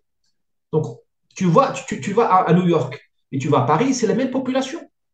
On est devenu une petite Afrique, une petite euh, Amérique latine, un petit monde musulman. Voilà, et nous, avons nos quartiers, nos communautés, nos leaders communautaires, nous avons notre haine interraciale, nous avons les mêmes politiciens maintenant, ils sont tous dans le woke. Voilà, nous sommes, et nous avons le meurtre de masse, nos loups, solitaires. Voilà. Donc, euh, euh, euh, cette insécurité, elle est vraiment, comment dirais-je, elle est assumée par le, par le système. C'est ça qui est très grave. C'est pas un accident, c'est pas un fiasco. Et elle est, pas une conspiration non plus. Elle est, ou peut-être, je sais pas, elle est une, une étape de l'histoire. Comme Marx disait, on va arriver par étapes. D'abord le, socialisme, voilà, une étape vers un, vers un nouvel ordre mondial dont il parle souvent. Ouais, effectivement. Alors on voit bien, effectivement, tu as raison. Hein, on, doit se rappeler qu'on a perdu la guerre et que euh, Régis Debray le note dans Comment nous sommes devenus américains. Effectivement, il note comment la France s'est américanisée et comment euh, la société anglo-saxonne pressionne la France pour, bah, pas que la France, tous les pays, euh, tous les pays sous influence américaine, pour adopter le modèle multiculturaliste. Hein. Pour rappel, pour ceux qui ne savent pas, le pluriculturalisme et l'universalisme français, c'est voilà, ce sont des gens de, de, de, plusieurs communautés ethniques qui sont rassemblés en fait derrière le, le statut de citoyen français, et l'État français ne reconnaît que le citoyen français. Aux États-Unis, c'est autre chose, c'est le multiculturalisme, c'est-à-dire que en fait les gens sont organisés en communautés et les politiques des États-Unis en fait s'adressent aux communautés, aux chefs communautaires et non plus à des citoyens euh, libres, émancipés, etc. Voilà, donc euh, effectivement, on voit cette pression-là en France, et puis ça permet, je pense, aussi de, euh, comment dire, de diviser les gens, tout simplement, hein, de les monter les uns contre les autres, etc. Et puis il y a aussi le phénomène d'immigration qui permet aussi d'avoir ce que Marx appelait euh, l'armée de réserve du capital. Hein. On, on, se rappelle de ça aussi. D'ailleurs, on le voit beaucoup aujourd'hui en restauration en France. On nous explique que la restauration a fait des efforts pour attirer des Français dans ses filets. Elle a augmenté de 10% les salaires, ce qui est rien. Enfin, moi, je viens de la restauration quand j'étais gamin enfin 10%, c'est vraiment rien du tout. Et puis en parallèle, on nous dit qu'on va aller chercher en fait dans le pôle emploi, ce qui est l'équivalent du pôle emploi euh, tunisien, on va aller chercher des gens euh, qui sont très très motivés. On nous vend ça, on nous dit ils sont très très motivés. Comprenez le sous-titre, ils travaillent pour presque rien, deux fois plus qu'un Français. Euh, donc justement, le, le, la question supplémentaire, en fait, c'est bah, tu as un peu, tu as un petit peu répondu, mais est-ce qu'il y a un lien en fait entre délinquance et immigration, et puis entre ce communautarisme en fait qui se, euh, qui, qui, est en train de se déployer en fait en France et l'immigration? Alors, avant de répondre à la question, je te, me permettrai de revenir sur deux points que tu as, tu as soulignés. Le modèle américain multiculturel, où tu, tu ne deviens jamais américain. Ouais. Tu resteras jamaïcain toute ta vie. Tu restes. Je vois Jennifer Lopez, euh, qui est enfin, une réussite américaine elle te dit je suis latina, je suis euh, euh, comment dirais-je, je suis euh, victime de discrimination. Alors qu'il n'y a pas plus américain que Jennifer Lopez. Demain, elle sera présidente des États-Unis. Elle sera élue si, elle le veut. C'est une boutade, mais pas, tant que ça. Alors que nous, en France, nous fabriquons des Français. Et, nous, je, tire mon chapeau à, l'expérience française dans les Antilles. Tu prends les dom-toms français, Martinique, Guadeloupe, avec tous les problèmes qu'il y a. Parce qu'il y en a. C'est une petite Afrique avec l'esclavage, avec le, trauma d'esclavage. Tu te rends compte la difficulté à assimiler. On a assimilé grâce à l'État français. On a ramené, on a fait des douaniers, comme on a fait avec la Corse. On a donné des postes. on, a, on, a assimilé les gens. Euh, tu vois là en Jamaïque ou tu vois en Puerto Rico, c'est catastrophe. Tu vois Donc, euh, chapeau à la France. On met du temps. Et puis, euh, c'est facile d'assimiler les dom-toms, c'est pas facile d'assimiler le monde entier. Ça nous ramène à nos questions d'avant. Sur les Tunisiens dans la restauration, tu remarqueras que on continue la guerre contre l'être humain. On a tué la valeur travail. Moi, je ne comprends pas. On a tué la valeur travail. Que tu as des gens aujourd'hui en France qui disent Moi, je ne veux plus travailler. Mm. C'est grave. Alors, euh, euh, parce que je ne sais pas, est-ce qu'on les a mis à la. Est-ce qu'il y a trop d'allocations? Mais ces allocations, ce n'est plus des allocations, c'est du venin. Parce que quand on t'enlève l'envie de travailler, ben demain, on va te tuer. Je veux dire, parce que l'esclave, il avait une dignité. Au moins, il produisait. Là, on, te fait, on fait de toi des, on, crée une société d'inutiles. C'est très, très grave. Qu'est-ce qu'on va leur faire faire? Des jeux vidéo, des, de la drogue, des dons d'organes, de la GPA pour toutes, j'en sais rien. Bon. Alors, sur la question immigration, euh, euh, délinquance, oui, évidemment. C'est très simple. Il faudrait qu'on soit très. Qu'on dédramatise ce, sujet-là. Je ne comprends pas que mes amis maghrébins, dont je fais partie, mes amis africains, soient aussi sensibles dès qu'on cite ce thème-là, qui est une évidence. Il y a deux problèmes qui se télescopent en France. Tu as d'abord nos civilisations africaines et maghrébines sont des civilisations qui, sont, euh, qui ont un problème avec la discipline et le respect. Au Maghreb, l'islam est très fort, mais l'islam n'a pas réussi à, nous civiliser au sens. L'islam n'apprend à personne au Maghreb à s'arrêter un feu rouge, pour être très clair. Il n'apprend à personne à payer les impôts. Il apprend à personne à respecter une file d'attente. C'est très simple. C'est juste ça. Ça, c'est évident. Ça ne veut pas dire que nous sommes des mauvais musulmans. Non. L'islam, ce n'est pas le catholicisme. Le catholicisme en France et au nord de l'Italie, pas au sud. Il a réussi à, civiliser les gens, à en faire des, petits soldats qui n'ont pas besoin de voir un policier pour s'arrêter à un feu rouge. Le protestantisme a réussi à le faire en Suisse, en Allemagne. Nous, l'islam n'a pas réussi à faire ça. Il faut dire ça. Donc, quand tu amènes ces populations en France, elles s'attendent à être gouvernées comme au Maghreb, à avoir un flic à chaque feu rouge, à être punies à chaque fois qu'elles ne s'arrêtent pas au feu, rouge ou, dans une file d'attente. Or, il n'y a pas. Donc, tu as, des, tu as une délinquance qui est spontanée. C'est de notre mentalité. Il faut dire ça, des choses comme ça. Ça, c'est très. Je pense que je pense, je comprends même pas qu'on puisse pas dire ça sans être, enfin, qu'on soit ostracisé pour dire ça. Tu as un deuxième cas aggravant qui est pire, c'est que quand tu as le, la concurrence entre civilisations, je vais refaire ma phrase. Quand tu fais cohabiter des civilisations, directement, spontanément, elles rentrent en concurrence. C'est comme euh, tu mets, euh, c'est Fight Club. Hmm. Fight Club, on se mesure la force. Cette concurrence passe aussi par la violence de rue. Voilà. Donc, ton enfant va casser la gueule à mon enfant. C'est tous les phénomènes de bullying dans les écoles, c'est tout l'appauvrissement de la société française. Et tu te retrouves avec un pays qui ressemble à une cour de prison. Là aussi, c'est spontané. Il aurait fallu ne pas faire d'immigration. Et quand on a fait l'immigration, il aurait fallu muscler notre code pénal et notre capacité à punir. Or, on a fait l'inverse. Voilà, deux, deux, raisons très simples. Tu as des civilisations qui sont criminogènes, même si le terme n'est pas très, beau, n'est pas très juste et tu as une concurrence entre civilisations sur le français. Ouais. On aurait pu aussi également, pour compléter ton propos, peut-être euh, muscler aussi euh, notre assimilation, c'est-à-dire euh, continuer cette, cette, fameuse machine dont on a été fier jadis, qui, qui est la machine à faire des Français, comme tu l'as rappelé de manière très, très simple et très, et très saillante. Merci à toi, Adris. Alors, je voudrais passer à un autre sujet maintenant. On a une actualité en ce moment sur l'islamisme, en fait, euh, avec euh, cette fameuse difficile expulsion de l'imam euh, Hassan Iqiyoussen. donc, c'est un imam qui est en France, qui aurait tenu des, propos problématiques, pardon. Un imam qui serait fiché S. Et au-delà du cas de ce simple imam, même si je prends ce cas-là parce qu'il illustre mon propos, il y a beaucoup de polémiques autour du voile, autour de la défense du burkini par la gauche française et par aussi une certaine intelligentsia française.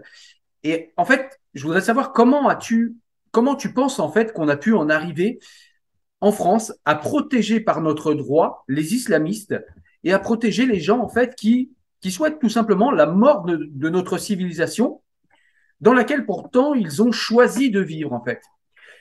Et pourquoi en fait cette défense-là, cette défense en fait de l'islamisme, cette défense euh, d'une autre civilisation se fait plutôt à gauche, alors que la gauche historiquement c'est quand même euh, le, le, le, côté politique de l'émancipation, le côté politique de voilà de, de, la sortie des conditionnements, et puis et puis c'est c'est l'anti-religion normalement à gauche. Et là on a complètement le contraire en fait. Qu'est-ce qu'il s'est passé? Tu as raison, la gauche est normalement l'anti-religion. Or, en fait, la gauche nous a menti et s'est menti elle-même. C'est l'anti-Jésus-Christ. C'est pas l'anti-Allah. C'est juste ça. Elle n'est pas anti-bouddhiste, elle est juste anti-Jésus-Christ. Euh, alors, pourquoi nous protégeons ceux qui nous font du mal? Parce qu'on veut se faire du mal. Pourquoi nous protégeons les islamistes? Parce qu'on veut disparaître. Pourquoi nous protégeons les trafiquants de drogue? Parce que nous voulons disparaître. C'est très simple. Donc, on nous dit les droits de l'homme, les droits de l'homme dans l'affaire Imam et les droits de l'homme n'ont rien à voir. Euh, je n'ai pas entendu la CEDH ou le Conseil d'État interdire le confinement On a des droits d'homme. On n'a pas interdit les injections obligatoires. On n'a pas le comité d'éthique a chômé pendant deux ans. L'éthique, ça fait partie des droits de l'homme. Non, c'est pas les droits de l'homme. Les droits de l'homme sont juste instrumentalisés pour faire du mal. Nous, on veut se faire du mal. Tout simplement, on veut se faire du mal. On veut disparaître. Et euh, malheureusement, c'est, la tempête parfaite. Tu as euh, une gauche qui ne sait plus quoi faire pour faire le mal, c'est-à-dire qu'elle a cassé la gueule de la droite, elle a tué l'Église. Il n'y a plus d'Église, c'est fini. Même le pape maintenant est devenu un, animateur d'ONG. Eh bien, elle, ronge le, cartilage elle, lâche sur nous les trafiquants de drogue, les indigénistes, les islamistes. Parce qu'elle ne sait plus quoi faire. Mais elle ne sait plus faire que ça. Elle n'a plus d'idée. Donc, sa seule idée maintenant, c'est à la tronçonneuse découper ce qui tient debout. Donc, elle ramène les islamistes, elle ramène les immigrés clandestins. Elle fait tout elle sait plus faire autre chose. Et nous avons une pulsion chez nous. Euh, nous sommes fatigués. Et là, c'est faux. Parce qu'on souvent tape sur les élites. Mais les élites, euh, elles ne nous ont pas mis une Kalachnikov sur la tête. Elles nous ont pas dit aimer euh, la mort. Nous voulons mourir. Parce que pourquoi nous voulons mourir? Parce que nous avons plus de raison de vivre. Pourquoi, pourquoi on vit? Pourquoi on vit en société? Il n'y a plus de France.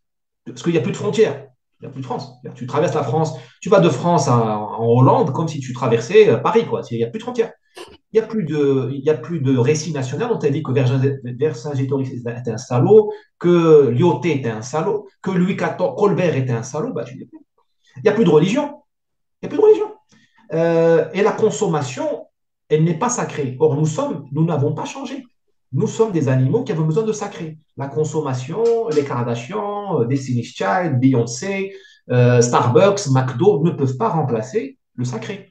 Donc, on se laisse mourir parce que à l'intérieur de nous-mêmes, il y a des, euh, sentinelles, il y a des indicateurs, des, capteurs qui nous ont dit, les mecs, tu vis. C'est comme le vieillissement. Pourquoi tu vis Parce que tu as des hormones qui te disent, c'est pas la peine on va, te, détruire.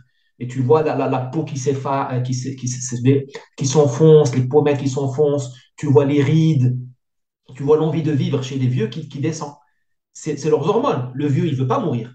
Mais c'est son corps qui lui dit, c'est bon, tu t'es reproduit, tu as tout fait, c'est bon. Eh bien, nous, nous vieillissons, nous, formons. Moi, je vois des adolescents vieux. Vieux, parce que euh, leur corps, c'est vraiment physiologique. Leur corps, leur cerveau leur dit, c'est pas la peine. Parce que nous sommes programmés pour... Pourquoi les musulmans ont raison dans un sens avec les histoires de jihad et tout ça? Le jihad, bien sûr, il tue, mais ils, savent, ils s'accrochent. Pourquoi ils s'accrochent au jihad autant que ça?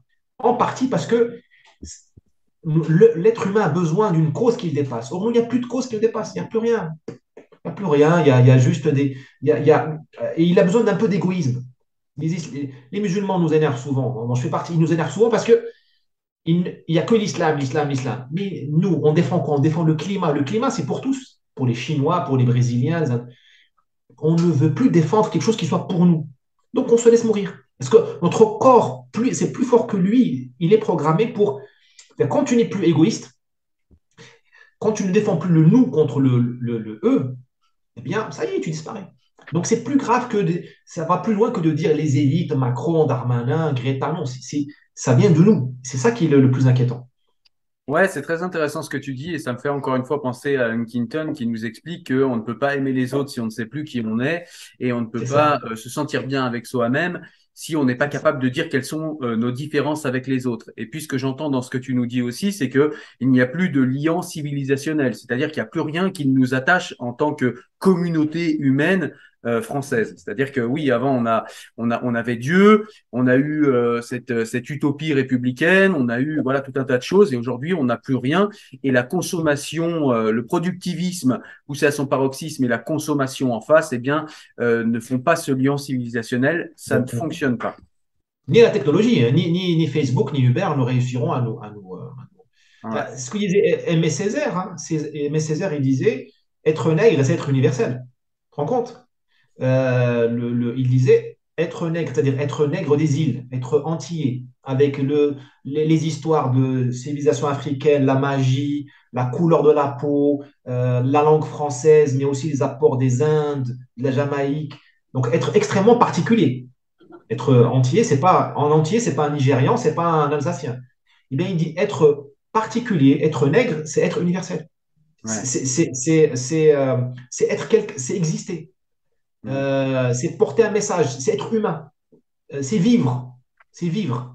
Et, euh, et nous, on, a, on a renoncé à la, à, la, francité, on va dire, à notre identité. Donc on a renoncé à la vie. Et on a renoncé à l'universel. C'est pour ça que d'ailleurs personne ne veut plus nous voir. Les Africains nous tournent le dos, les Arabes nous engueulent, les Turcs nous engueulent. Au moment où nous avons accepté tout le monde chez nous, tout le monde nous fait la gueule. Parce que nous, on veut la France, la Tour Eiffel et les petits croissants. On ne veut pas le kebab et, et les baobabs. Tu vois ce que je veux dire? Et, Et c'est au moment où la France a, renoncé à, son identité qu'on on, s'est détourné d'elle. C'est spontané. Tu vois, des jeunes Africains qui disent Ah bah la France, c'est spontané, ils n'ont pas beaucoup réfléchi parce qu'ils voient. Euh, c'est, euh, on, a désenchanté nous-mêmes. On, on, a, éteint les lumières. Et ces lumières, elles viennent de nous. ce qui est rassurant, c'est qu'on ne dépend pas de, de, Soros ou de Davos pour les rallumer. Ça dépend de nous. C'est ça le message d'espoir. Alors, à la suite de ce que tu nous dis, euh, Driss, ce qui me paraît intéressant, c'est de te demander si tu crois à cette fameuse théorie de Onfray, c'est-à-dire eh bien, euh, le fait que notre civilisation française, ou plus largement occidentale, serait euh, dans un moment de décadence extrêmement important qui pourrait, même selon Onfray, qui aboutirait inéluctablement à la mort de la civilisation occidentale. Est-ce que tu crois en cette mort imminente, en cette mort inéluctable qui peut être euh, peut durer, euh, voilà, qui, peut arriver après une longue agonie, mais en tout cas, est-ce qu'on est en direction de la mort euh, de la civilisation occidentale? Et si oui, est-ce qu'on a des, est-ce qu'on a des antidotes, des solutions? Alors, c'est très difficile d'être très affirmatif dans ces, dans ces questions, parce que bon, c'est, civilisations sont comme des, sont presque des êtres divins. Hein. Elles n'écoutent pas les hommes, euh, nos prières. Voilà, elles font, ce, elles, font ce qui leur passe par la tête. Parce que la Chine, par exemple, au 19e siècle, était dans un état pire que nous. Il y avait des grandes rébellions, des guerres civiles, les Taiping, je crois. Il y a eu 20 millions de morts. La Chine a été dépecée. Elle a été humiliée par euh, euh, quelques milliers de soldats français et anglais qui ont ravagé le palais d'été à Pékin. C'est comme si 6000 euh, cavaliers arabes ou tchétchènes ravageaient Versailles. Et, non, et la Chine a accepté de payer un tribut. La Chine a été, euh, le palais a été euh, rasié, les œuvres d'art ont été envoyées en Europe, et en plus, les Chinois ont payé un tribut aux Français et aux Anglais. C'est passé en 1860. Donc, et pourtant, voyons la Chine aujourd'hui, elle, a réussi à revenir de, ses cendres, et comment? Voilà, nous en parlions il y a quelques temps. Donc, c'est difficile d'être très affirmatif. Je, je, pense que Michel Onfray a tout à fait il, a raison de, sonner la, sonnette d'alarme et de tirer la sonnette d'alarme, et la, mort paraît, semble imminente.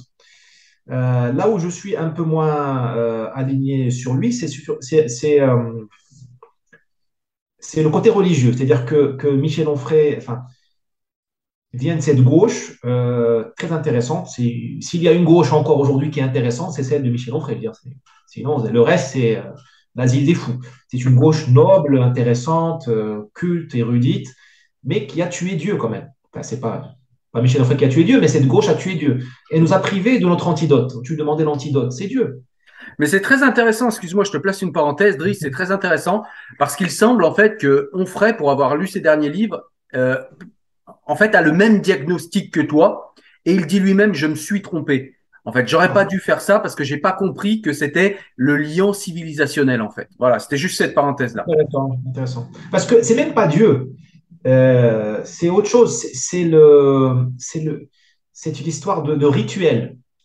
C'est le, le, Ramadan ensemble, ou le Noël ensemble, ou euh, euh, la Pâque. C'est une manière d'être et c'est aussi un, un, un, un même, comment dirais-je, un même référentiel. C'est-à-dire le, euh, pourquoi on parle plus le français, on parle l'écriture inclusive? Parce qu'on n'apprend plus le latin, on n'apprend plus le grec, qu'on s'est affranchi de tout. Donc euh, la, religion, c'est pas seulement, euh, nous connaissons ses limites, nous connaissons son côté sombre, castrateur, tout ça on connaît. Mais elle avait cette espèce de, le sacré, on en a parlé tout à l'heure. mais encore une fois, hein, on, peut on peut refaire. Je pense qu'on peut. le scénario que je nous souhaite, c'est un scénario à l'italienne. Et ça m'énerve, c'est même pas de moi cette idée, c'est d'un copain, je ne sais pas si j'ai le droit de le citer, parce que nous vivons en démocratie.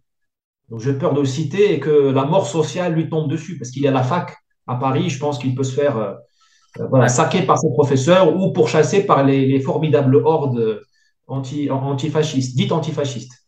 Donc je ne le citerai pas, mais il m'a ouvert les yeux, il m'a dit, regarde Rome, qu'est-ce que c'est que Rome? C'est une civilisation morte et qui vit on va à Rome, euh, tu vas voir le Colisée, c'est la mort, c'est des ruines. C'est d'ailleurs cher, cher, vendu, hein. ça ne vaut pas la peine à mon avis de payer aussi cher. Pardon, mais juste au-dessus, carrément au-dessus, tu as les, châteaux de, Victor Emmanuel du 19e siècle. Tout Rome, c'est une nécropole, c'est la mort. Mais dessus, tu as le, les, magnifiques ruelles, tu as les, églises. Enfin, le, christianisme a, bouffé Rome et il l'a regurgité de manière magnifique. Donc, c'est certainement ça qui va nous, qui va nous arriver. C'est-à-dire qu'il y a un effondrement, moi j'y crois. Ça nous débarrassera de, de, nos chères élites et, de, et des, euh, et ça renouvellera les, les clients des, des, à Saint-Germain-des-Prés et à Ibiza et à, au Qatar. Hein. ils vont tous se retrouver à la Coupe du Monde, là, les, les, bien-pensants. Hein, et à Davos. et à Davos. Donc, ça, renouvellera les, voilà, ceux qui descendent à Davos. Et moi, je suis très optimiste. Euh, mais euh, je trouve qu'on ne peut pas faire, et là, euh, mon frère, je pense qu'il a raison, on ne peut pas faire l'économie d'une grande crise. Parce que nous, nous, sommes bêtes. Et moi, le premier, je suis très bête. Nous n'aimons pas les Cassandres. Tu vois ce qui est arrivé à Zemmour et tout ça. On n'aime pas les gens qui. On aime bien les pompiers parce qu'ils sont musclés, mais on n'aime pas la sirène. Et, je pense qu'on ne fera pas l'économie d'une grande crise. D'accord. Alors, je voudrais, je voudrais te ramener sur, euh, sur un point en fait que tu as toi-même levé et qui me semble hyper intéressant, c'est que tu nous dis que ce sont euh, les êtres, c'est-à-dire que ce sont pas euh, des gens comme Soros ou nos élites qui vont nous aider à aller mieux, qui vont nous trouver des solutions. Et tu nous dis que ces solutions sont dans chacun d'entre nous en somme. Et je suis assez d'accord avec ça. Et donc du coup, on en parlait tout à l'heure, depuis le livre Comment nous sommes devenus américains de Régis Debray, bah, nous savons que la France s'est américanisée notamment dans les années 80, grâce au cinéma américain, euh, l'avènement du McDonald's partout, etc. Venez comme vous êtes. Et, et, donc, du coup, en fait, nos jeunes générations pourraient être l'antidote, mais malgré tout, elles semblent en fait de moins en moins capables de connaître, de s'enquérir en fait de ce qu'a été leur civilisation, de ce qu'elle est encore un peu aujourd'hui, et d'être fiers de celle-ci et de faire vivre à travers eux la particularité du modèle universaliste et pluriculturel français dont on a parlé tout à l'heure, au profit en fait d'une espèce de culture de masse et d'une comment dire d'une paresse intellectuelle qui nous laisse aller comme ça au multiculturalisme américain parce que c'est plus facile de tolérer. On a l'impression que si on tolère tout, eh bien on est tolérant. Ces gens-là n'ont pas lu le traité de la tolérance de Voltaire. Hein. Ils pensent que tout accepter c'est tolérer, alors que la tolérance c'est tout sauf ça. Et en fait, là où je veux en venir, c'est comment en fait peut-on euh, refaire passer ce qui faisait la grandeur de la France, ce qui faisait la grandeur de sa civilisation, en fait, dans nos jeunes générations pour que ils, finissent par se réapproprier, quitte à le modifier un peu, mais se réapproprier cet héritage afin de le faire vivre à nouveau ou de le faire, euh, voilà, de le faire ressusciter. sacré travail. sacré, travail, hein, sacré travail. Sacré travail, sachant qu'on n'a plus de, temple. Avant, c'était facile. tous les dimanches, tu étais à l'église. Donc, tu avais un sermon, tu avais le même, euh, là, euh, ils sont tous devant le foot ou les jeux vidéo le dimanche ou euh, devant prennent des côtés Skyrock. Donc c'est très très difficile. je pense qu'il faut qu'on ait, qu'on ait une approche hybride et réellement révolutionnaire. Il faut qu'on que, qu'on sait d'être, d'être naïf et gentil.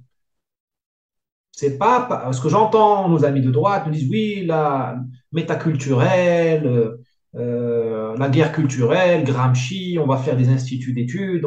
Ok, mais euh, là, il y a le feu.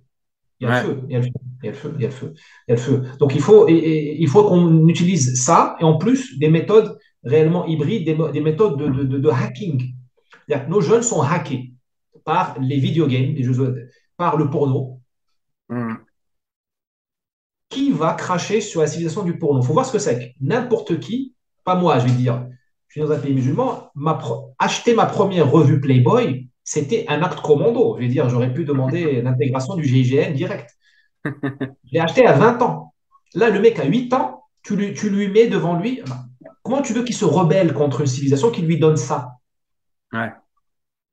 C'est euh, le totalitarisme du meilleur des mondes de Huxley, c'est ça? Ah Bien sûr tu as 30 000 notifications sur ton téléphone portable, ton, attention, est hackée. Tu es tout le temps, euh, tu, tu n'arrives même plus à apprendre la grammaire parce que tu as Google Word Word, je sais pas quoi, là, qui te dit euh, non, c'est comme ça qu'on a écrit. Donc, tu, donc il, faut qu'on coupe, il faut qu'on hack nous-mêmes, qu'on casse le hacking de Bill Gates et qu'on hack nous-mêmes. Et là, il faut qu'on soit vraiment dans des méthodes vraiment subversives, vraiment des méthodes de, gens qui, qui viennent des marches. Par exemple, euh, il est, moi, j'admire un groupe comme euh, Anonymous, par exemple, tu vois, qui fait les Robins des Bois, qui font des. Ils commettent des crimes, hein, commettent des crimes, ils hackent les méchants, tu vois, ils hackent les, les, cyberbulliers. bah, pourquoi on n'aurait pas montré pas une légion pour défendre notre jeunesse? Parce qu'il faut que la, la, violence passe chez nous.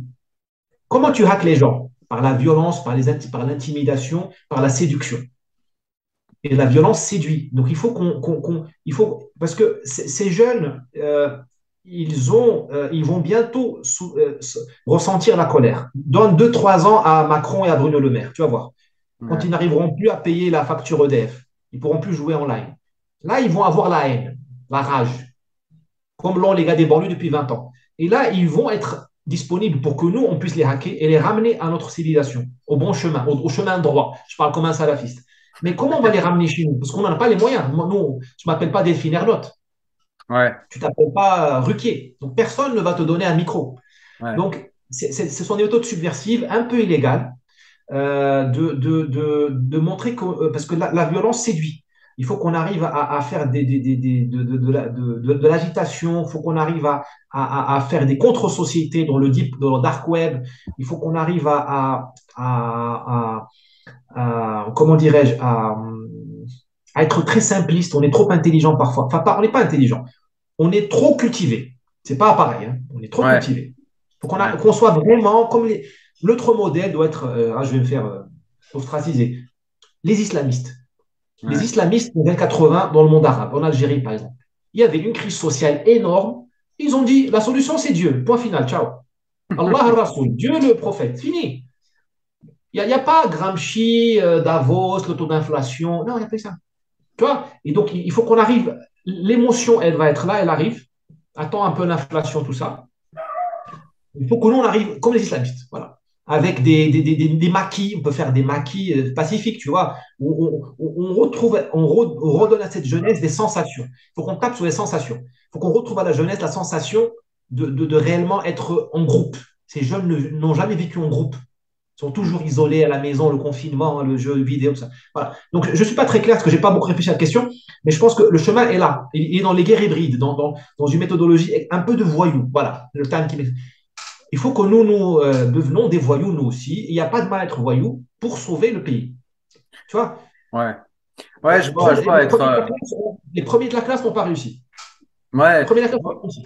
Être moins, être moins complexe et peut-être euh, pour, pour aller dans ton sens et être un peu caricatural, dire voilà, la solution c'est la nation, la solution c'est la patrie, même si on sait nous que c'est plus compliqué, sans tenir à Ouais, je comprends. Ça. Je comprends ce que tu veux dire. J'ai regardé ce week-end un, reportage sur Woodstock 99. C'est sur le réseau Netflix. Ouais. Et c'est comment sur le, le, Woodstock, la version 2, parce que Woodstock c'est 69. 30 ans plus tard, ils ont refait Woodstock à New York. Ouais. Dans un près de New York. Ça a été une catastrophe. Ça a été brûlé. Brûlé par des jeunes blancs caucasiens. Les mêmes qui se nous aujourd'hui se font casser la gueule par des racailles euh, qui mesurent 1m50. Je me dis, mais si on avait pris cette virilité-là, qui en nous, ils sont la sortie contre la caste, mais on a gagné. Ouais. Et ces jeunes ont brûlé Woodstock. Bon, tu verras la série, parce qu'on leur a mis du, hard metal, du heavy metal. Tu vois, on leur a. il y a plein. Bon, je ne veux pas déflorer. Donc, il faut qu'on fasse ça. Parce qu'on on a, on n'est pas dans un laboratoire, on est avec des êtres humains qui travaillent, qui ont leurs limitations, dont les nôtres. Tu vois donc, l'émotion, l'émotion, l'émotion. Ouais, c'est très spinoziste ce que tu dis, effectivement. C'est vrai, c'est vrai. Une dernière question, je voulais pas qu'on se quitte sans, sans parler un petit peu de ça, c'est tout ce qui est en ce moment wokisme, tout ce qui est euh, euh, LGBTisme et toutes ces bêtises là, euh, qui nous enfoncent en fait dans une sorte de nihilisme où la biologie euh, est complètement niée, où le relativisme est euh, le, relativisme au sens philosophique est roi. Euh, on, a vraiment des gens qui sont déconnectés de la réalité et qui pensent qu'on peut devenir ce qu'on veut pour aller vraiment dans l'excès. On a des gens qui maintenant se disent xénogenres, donc ils veulent devenir des végétaux parce qu'ils se sentent végétaux à l'intérieur d'eux. Donc voilà, c'est toujours plus, euh, voilà, c'est toujours plus euh, débile. Hein. Je peux pas dire d'autres mots parce qu'il y en a pas d'autres. Euh, comment la société de, comment la, la, civilisation de Descartes a pu en arriver à ce point de nihilisme? Est-ce que c'est la est-ce que c'est la consommation de masse? Est-ce que c'est euh, la, la, culture de l'hédonisme? Est-ce que c'est tout ça qui, qui, qui, qui a abîmé euh, les différentes générations pour en arriver à, à, un tel point de bêtise? Qu'est-ce que tu en penses, Driss? Oh, C'est plein de choses en même temps. C'est euh, D'abord, il y a un projet. il y a des gens intelligents qui veulent nous emmener vers la mort, vers la guerre. Enfin, c'est parce que toutes les brèches sont. Dès qu'il y a une brèche, ils s'en saisissent. Ouais. Là, il n'y a, y a, pas, il y a pas, il y a un projet. Il y a un projet. Est-ce qu'il vient de Davos, Georges Soros, de, de Satan? Je n'en sais rien. De l'Église catholique, parce que tu vois, l'Église maintenant, elle roule avec, avec ces gens-là de manière un peu subtile, mais elle roule quand même. Enfin, tu n'as plus de, de, de butoir, tu n'as plus de limite. L'Église qui aurait dû faire campagne Enfin, c'est le moment de réévangéliser l'Europe. Moi, je serai pape, mais j'enverrai les missionnaires réévangéliser. Parce que là, tu auras des gens qui sont. tout le monde est, assoiffé. Tout le monde est sur Rivotril et sur des antidépresseurs. Non. Lui, il roule avec ces gens-là. Donc, tu as un projet. Ça, c'est sûr. Comme les islamistes ont un projet. Je veux dire, les frères musulmans, tout le monde a un projet. Il n'y a que nous qui n'avons pas de projet. Que nous. Ouais. De projet. Euh, tu as, je pense que pour, pour, pour, pour, pour, pour, euh, pour le, le, dire rapidement, il y a un projet il y a une, un oubli de tout ce qui est le, de notre part sombre. C'est-à-dire que quand nous avons dit Jésus est mort, Dieu est mort, nous avons fermé la Bible. Or, dans la Bible, il y a Sodome et il y a Babel, et il y a la, psychologie de base. L'être humain euh, est porteur d'une part euh, très méchante, très mauvaise. Et donc, aujourd'hui, nous faisons le mal au nom du LGBTisme, au nom de l'antiracisme. Nous lynchons les gens au nom de ça. Nous détruisons les, enfants au nom de la transition de genre. Sauf que les gens qui font ça, ils n'arrivent ils, même pas à croire qu'ils font le mal. Et les gens qui les financent, ou les gens, ou la majorité silencieuse, les Français de base, les Marocains de base, on nous avons oublié Dieu, donc nous avons oublié qu'il y a le diable, Shaitan, comme on dit chez moi. Donc, on est des naïfs. On est naïfs, on, avance. Demain, ce sera euh, les végétaux, comme tu dis, je ne le savais pas. Parce qu'on est naïf, on a oublié le, le, la part de, de, mal qu'il y a en nous. Et le troisième point, c'est, euh, si tu veux, effectivement, c'est, la consommation. C'est-à-dire que bah, euh, quand tu as tout consommé, euh, quand on te dit Taïwan, on en parlait, produit des, te donne des, des Taïwan, te, enfin, nous donnons aujourd'hui des microprocesseurs fabriqués à Taïwan à des imbéciles. C'est quand même c'est un renversement du monde. Dire, jamais un, un imbécile n'a eu droit à une telle technologie. que Avant, c'était l'apanage des rois, c'était le pharaon qui avait droit. Nous, on donne des microprocesseurs, des, des Raspberry, des trucs. Donc, évidemment, donc, euh, ces abrutis, eh ben, ils, font, ils font des choses d'abrutis parce qu'on on, a donné des. C'est Icar, tu sais, on, a donné des ailes à des gens qui n'étaient pas prêts à voler. Ils vont se brûler. On sait comment ça va se terminer. Je voudrais juste faire un point. Les homosexuels, les noirs, les minorités, quelles qu'elles soient, sont innocentes. Sont innocentes sont innocentes parce que euh, euh, les lobby LGBT, ils ne s'intéressent pas à l'homosexuel français en prison. Ça n'intéresse pas. Ou en banlieue, ça n'intéresse pas. Tu vois, ils ne s'intéressent pas au, noir qui se fait, à un instant, je te parle, euh, fouetté en Libye par les passeurs libyens. Mm. Ça, j'ai jamais entendu Amnesty dire oui, jamais entendu Rokaya Diallo faire une. Moi, j'irai avec elle, hein, c'est un appel. À Rokaya Diallo, Madame Obono, à tout le monde. Hein.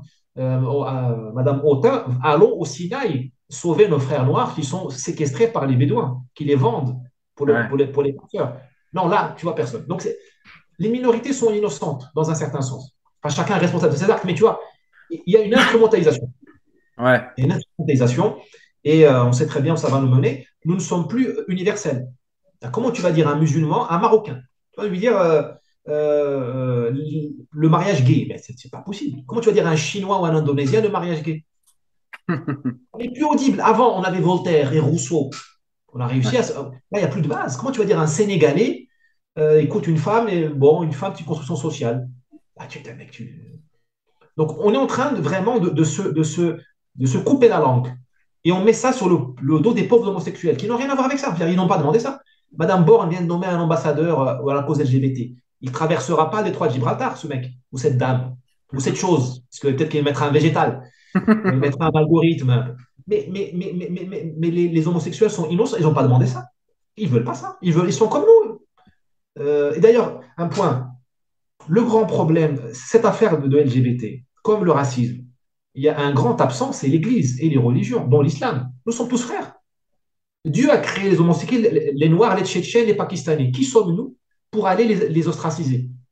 Mais tu as, il y avait une réponse religieuse au problème de la diversité.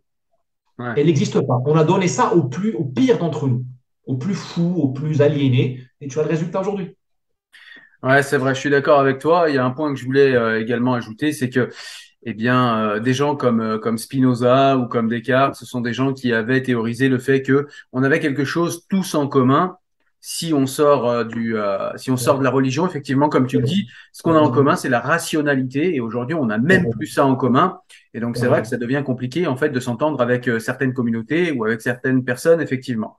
Sinon, je suis tout à fait d'accord sur ton analyse et je te remercie pour celle-ci, d'ailleurs. Une petite dernière question qui est, euh, euh, récurrente, qui est la tradition, le rituel de cette vidéo et de ces interviews, c'est tout simplement de te demander si tu as des livres à nous conseiller, Driss, si jamais on a envie euh, eh bien, de s'instruire et d'être un peu plus pertinent sur les sujets dont on a parlé aujourd'hui ou sur d'autres sujets. Bah, je vais prendre des notes parce que je suis un cerveau d'oiseau. Je vais oublier. Je vais oublier. Alors, je pense qu'il faut lire je pense qu'il faut lire Brodel, euh, la, Méditerranée sous Philippe II. Il y a, ce sont trois tomes. Lisez le premier tome, euh, qui explique la Méditerranée, son, sa géographie, puisqu'elle est le climat, la sécheresse, le réchauffement climatique, avant l'heure, il en a parlé, les mouvements euh, des vents qui expliquent le commerce, cette immigration illégale, au fait qu'il n'est rien d'autre que le, la, continuation des, des, traversées miraculeuses de la Méditerranée, avec un coup de Mistral, tu descends de la Corse à l'Algérie en 12 heures, avec un coup de Sergei, je ne sais pas quoi, tu remontes la Méditerranée en, 12 heures. Il faut bien savoir que ce que nous dit Brodel, il n'a pas dit ça comme ça, mais Ibiza, Ibiza, la, la Mecque, hein, la Mecque de, notre, de notre caste, est à moins de 14-15 heures de Oran. Ouais. Si le vent est bon, tu te rends compte? Donc, voilà. Donc, tu, comprends les... Donc, lisez Brodel, livre écrit, donc la, la, Méditerranée sous Philippe II, 1550-1600, je l'ai sous les yeux, c'est ça, c'est ça. Euh, la, Méditerranée et le monde méditerranéen à l'époque de Philippe II, euh, écrit en captivité dans un camp d'internement allemand. C'est ça le cerveau français. Donc à tous les jeunes, tu disais les jeunes français qui ont, honte d'être français, le français, à l'époque, et je crois qu'aujourd'hui on est capable de le faire, est capable d'écrire une œuvre d'art, un chef-d'œuvre en tôle, chez les nazis, sans note. Le mec, il ils lui ont donné juste des papiers, des papiers à quatre et un, un crayon, un stylo. Il a fait une œuvre d'art. Ça, c'est le cerveau français. Le génie français, c'est pas donné à tout le monde. Donc, il faut qu'on soit fier de nous. Euh, un autre livre que je conseille fortement, c'est de Raoul Girardet, qui s'appelle euh, L'idée coloniale. C'est un thème génial. Raoul Girardet est un prof, bon, malheureusement, il est de droite. De, Brodel était de gauche, donc il était parfait, pur et parfait. Girardet était de droite. Un ancien peignoir d'Algérie, en plus. Et, il a écrit un livre, c'est d'autant plus euh, valeureux, sur l'idée coloniale, où il démonte lui-même l'idée coloniale, alors qu'il était pied noir de droite. Hein il t'explique comment on s'est fait piéger, pas seulement par la gauche, mais beaucoup par la gauche, pour aller coloniser. Il t'explique, ça, ce, livre, je l'ai ici, c'est un antidote à la repentance. L'idée coloniale en France, Raoul Girard. Ouais. je le connais pas du tout et je pense que je vais aller rapidement le lire. Merci. Euh, il n'est pas parce qu'il est de droite, donc tu peux pas. Il est, il est, euh, pas, il, est à l'index. Mais euh, lisez-le parce qu'il euh, t'explique comment on s'est fait piéger bêtement.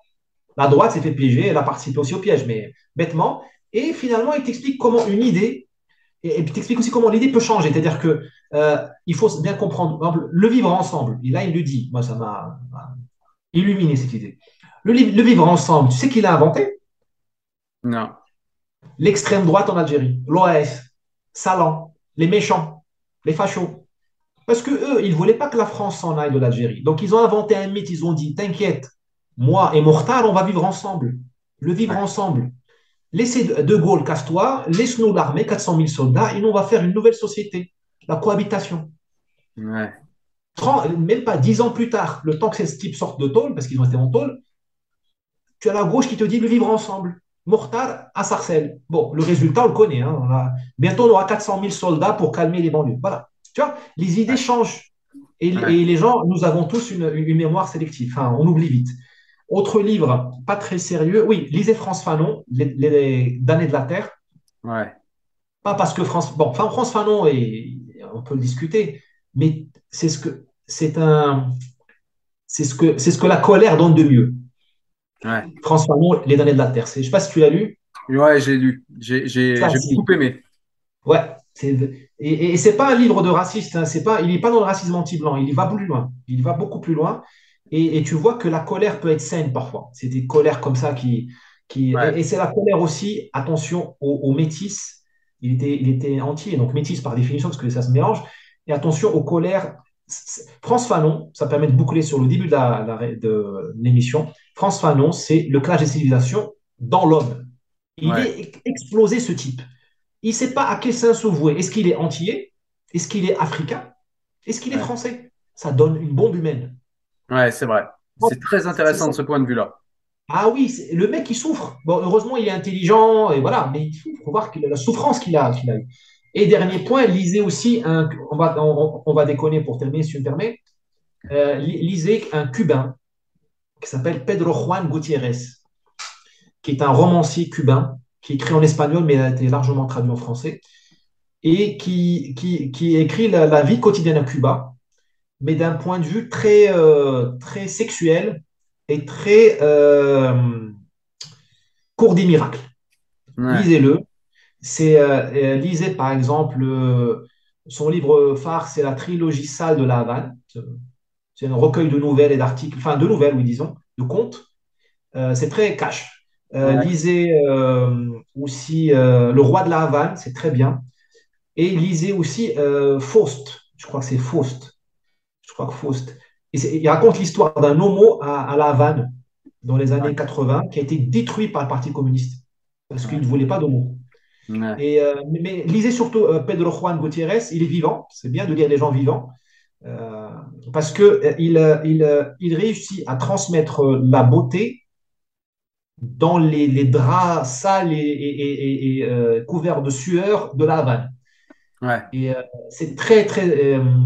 Euh, et tu vois que le. comment dirais-je Tu vois que le. tu peux pas être heureux pour écrire, voilà. Ouais. je trouve, des romans. franchement, si tout va bien, à Cuba, moi, je, je prendrais des mojitos. Je n'irai pas, pas derrière une machine à écrire. Tu vois, et lisez-le, Pedro Juan Gutiérrez. C'est vrai.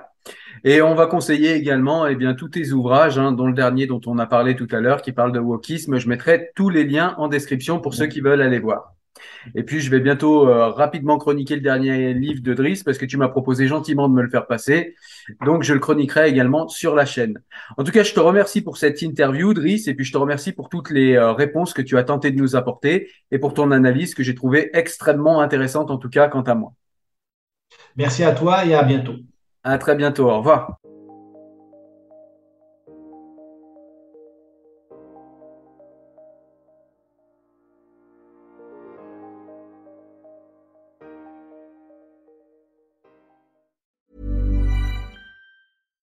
Hi, I'm Daniel, founder of Pretty Litter. Cats and cat owners deserve better than any old-fashioned litter. That's why I teamed up with scientists and veterinarians to create Pretty Litter. Its innovative crystal formula has superior odor control and weighs up to 80% less than clay litter. Pretty Litter even monitors health by changing colors to help detect early signs of potential illness. It's the world's smartest kitty litter.